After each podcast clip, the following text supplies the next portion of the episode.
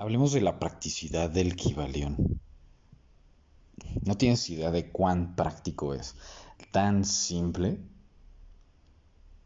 que seguramente lo has hecho toda tu vida o lo has puesto en práctica y ni siquiera te has dado cuenta. Partiendo desde uno de los puntos principales que he estado mencionando también, tanto en, los jueves de, de Charchal, en la fanpage de Descubre tu Esencia, como en, uno de los primeros episodios de, de, este podcast, en donde hablaba un poquito acerca del Kibalión, pero a lo mejor de una forma un poco más compleja. Y aún así me han estado preguntando, ¿cómo entenderle? Es que no he sabido identificar su enseñanza. Pues vamos a algo muy práctico. Así como es arriba, es abajo. Y así como es afuera, es adentro. Y ese es uno de los puntos de la, de la dualidad más prácticos para que lo vayamos entendiendo. Por ejemplo, quien odia, se odia a sí mismo. Quien insulta, se insulta. Quien desprecia, se desprecia. Quien maldice, se maldice. Quien miente, se miente. Quien critica, realmente se está criticando. Quien juzga, se juzga a sí mismo. Quien maltrata, se está maltratando. Quien acusa, se acusa. Quien miente, se miente a sí mismo quien justifica sus mentiras, pues prácticamente está mintiéndose a sí mismo constantemente. Todo aquello de que nosotros sale, a nosotros regresa. Porque a nosotros pertenece y por ende a nosotros afecta. Todo lo que haces, piensas o dices del resto del mundo te define en este momento. Y obviamente pues a ti vuelve, convirtiéndose en un círculo, en una rueda que no es nada fácil de romper. Así como, como pues realmente es un gran engaño el que nos hacemos a nosotros mismos, debido al hecho de que creer que toda esa visión pertenece solo al exterior, pues prácticamente es una estupidez. Si de ti solamente sale el engaño, esperas solamente ser engañado. Si de ti nace ser simpático, disponte a recibir simpatía.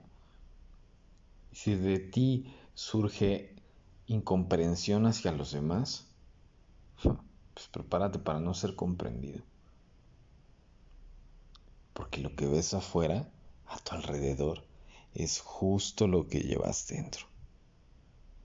Todo aquello externo a lo que tu mente presta atención, que juzgas, que señalas o que valora, es exactamente lo que existe en tu interior. Y cuanto más duele ver un defecto o un comportamiento en los demás, más profunda es la herida, porque reconoces la tuya propia. Así es que si quieres conocerte, pon atención a tu entorno, a todo lo que tu mente observa cada día a tu alrededor, y estarás frente a un retrato de ti mismo, frente a un dibujo exacto de tu interior. Por eso es que nos espejeamos, porque lo que es fuera también es dentro. ¿O no te ha pasado que los mejores consejos que se dan a los demás son los que mejor nos sirven a nosotros mismos. Y sobre todo, pues obviamente cuando estamos en una situación parecida. Porque realmente todo lo que de ti surge está hecho justo para ti, ahora, en este momento. La gente que nos rodea, en este momento, es, es, es alguien que nos, nos viene a aportar, nos viene a sumar, pero de algo que no hemos estado viendo en nuestro interior. Entonces, justamente Miguel Ruiz, en el libro de los cuatro, acuerdos, hablaba uno de los puntos principales. Tomarse las cosas personales, lo único que nos hace darnos cuenta es de que nos estamos espejeando con el otro. La vida es una rueda y pues todo está en nosotros. Solo podemos vislumbrar una solución para romper este círculo, para cambiar un poco nuestro destino y nuestro entorno. Y es dirigiéndonos al cimiento de nuestra mente, que realmente siempre lo manejo como regresa a tu centro. Es necesario observarlo, estudiarlo y controlarlo. O al menos, pues, te puede servir el, el ir mirándolo sobre todo.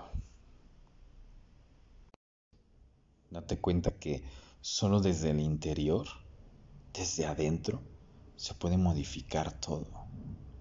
Se puede mejorar el entorno. Solo el interior dirige el camino. Porque todo está en ti.